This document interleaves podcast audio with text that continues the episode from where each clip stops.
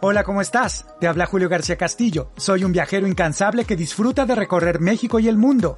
Este podcast es un archivo de los recuerdos de mi participación llamada Viajes y Vacaciones que se transmitía en la red de Radio Red.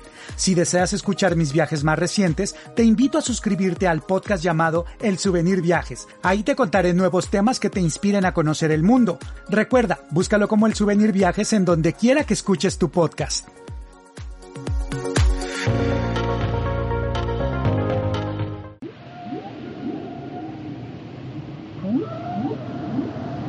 Julio García Castillo, nuestro especialista en turismo, hoy aquí en la red de Radio Red. Bienvenido, Julio. ¿Cómo estás, Jesús Martín? Muy buenas noches. Buenas noches a todo nuestro amable auditorio. Me da mucho gusto saludarte, bienvenido. Gracias, Jesús Martín. Pues, eh, mediante una petición, estuvimos hablando la semana pasada de Todos Santos, en Baja California Sur, y estábamos tocando el tema de la ballena gris. Rosalba Villarreal, a quien le mandamos un saludo, pues este nos solicita que hablemos un poquito de este tema. Entonces, de las ballenas. Vamos a hablar de las ballenas, de la migración, de todo este fenómeno increíble, los avistamientos de la ballena gris, que son un, eh, fascinante espectáculo natural que año con año Jesús Martín se registra en las aguas de Baja California Sur. ¿Todavía estamos a tiempo de disfrutar este fenómeno natural? Claro que sí, son eh, tres meses, eh, es una época que empezó en diciembre.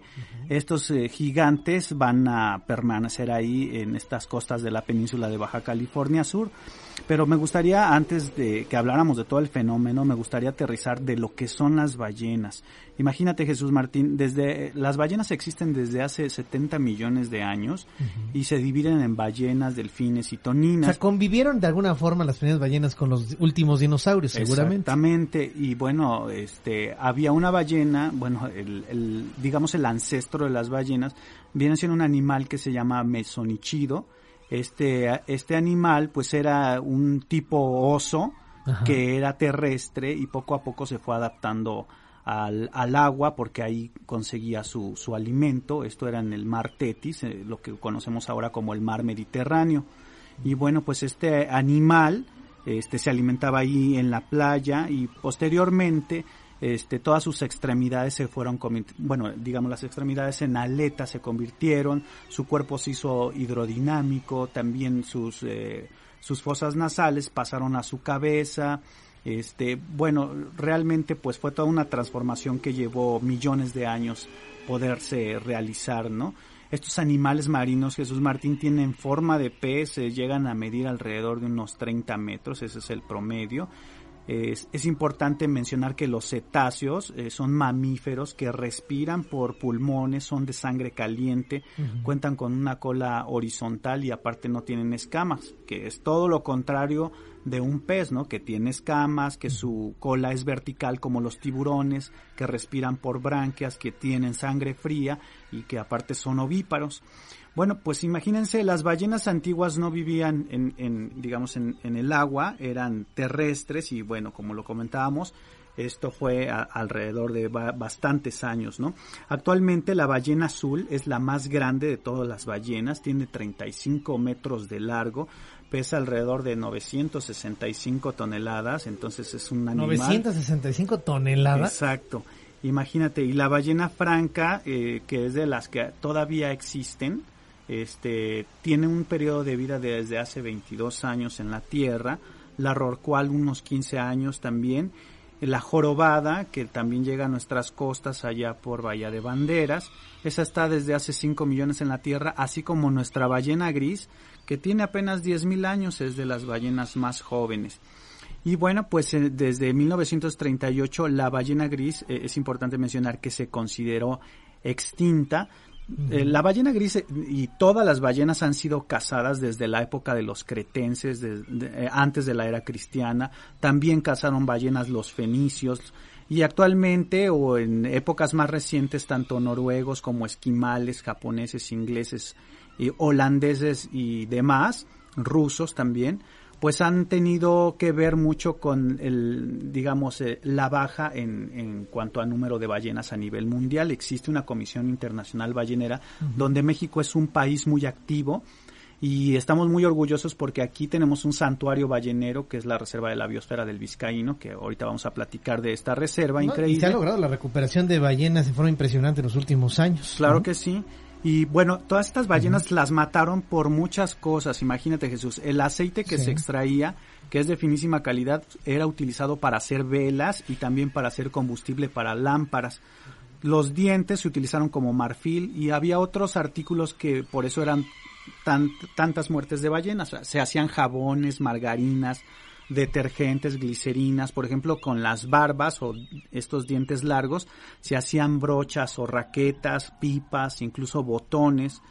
La ballena se utilizó para pigmentos, para hacer crayones, para hacer insecticidas, para hacer comida de perro, para utilizarla en la cuestión de las medicinas. Y bueno, pues por muchas cosas la ballena este, ha sido tomada, ¿no? Eh, ahora sí que por, muchos años, ¿no? Esta migración, Jesús Martín, eh, que tiene la ballena gris, eh, que se considera 100% mexicana, eh, es, cada año, es la migración más grande de mamíferos en el mundo. Alrededor de 12.000 kilómetros recorren para venir a las aguas árticas, eh, digo, perdón, a las aguas calientes acá de Baja California Sur. Ellos vienen desde el estrecho de Bering, digamos que si vemos el globo terráqueo, la parte de hasta arriba, ahí vamos a, encontrar los mares de Bering y llegan con esta migración de 12.000 kilómetros.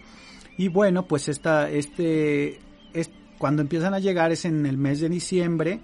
En marzo su regreso comienza, entonces estamos en una eh, época eh, exacta donde tenemos una gran abundancia de ballenas en nuestras aguas territoriales. Llegan, digamos, eh, llegan a lo que es Baja California, al mar de Cortés o inclusive hasta el estado de Guerrero. ¿Cuál, es la zona donde se Bueno, la zona donde llegan realmente es en, en este complejo lagunar que es de Guerrero Negro y, el complejo lagunar de Bahía de Santa Elena. Este, este lugar se encuentra en la parte norte de Baja California Sur. Efectivamente han llegado a recorrer toda la península y entrar en el mar de Cortés.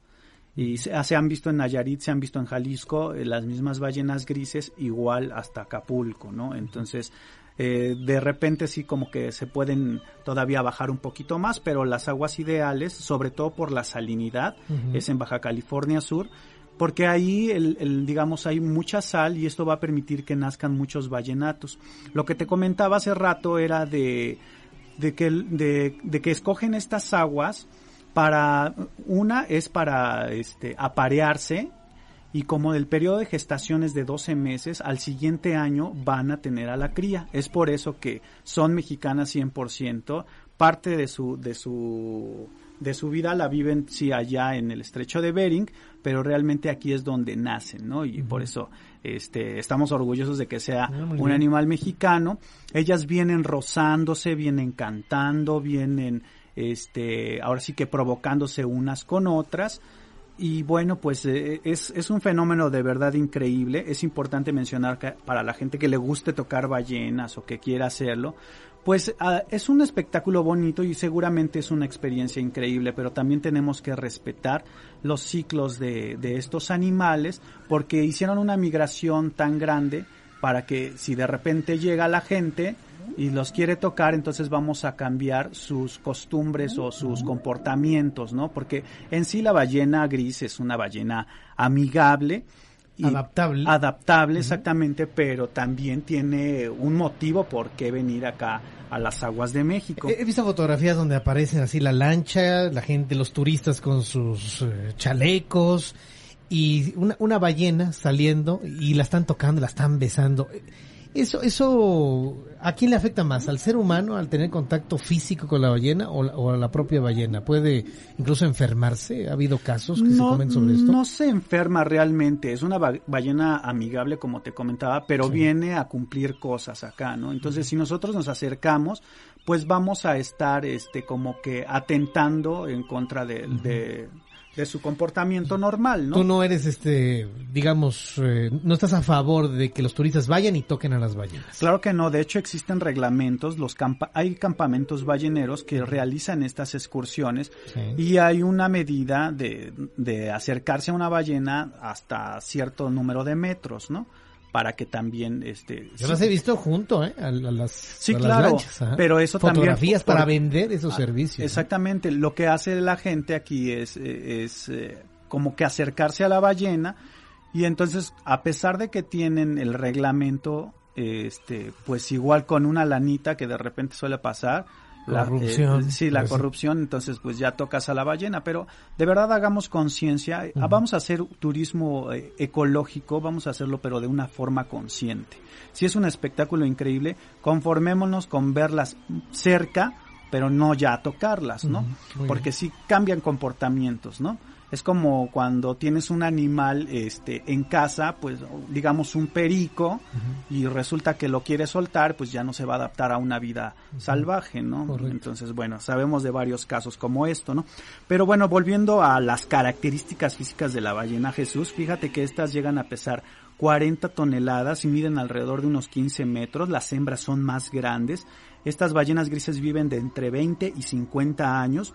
Estas placas fibrosas que tienen en, en el hocico son barbas, eh, realmente no son dientes. Los, los cetáceos se dividen en odontocetos de dientes y misticetos que viene de mostache.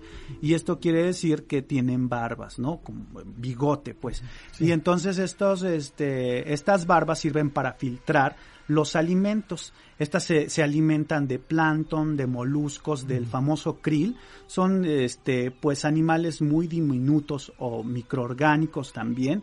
Realmente la ballena no, este, no atenta contra el hombre ni contra otros animales. De hecho, su garganta tiene, es del, del su circunferencia de la garganta eh, es el tamaño del puño de nuestra mano, ¿no? Entonces, este, las barbas le sirven para filtrar todos estos, eh, eh, estos, este alimento que tienen.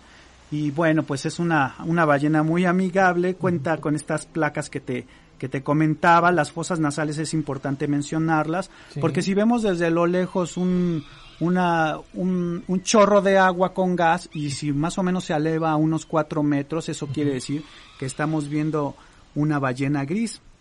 También Jesús Martín es importante esto de las de la grasa, ya que el ballenato cuando tienen al bebé este mide 5 metros y pesa 750 kilos, es un animal ya pesado cuando nace.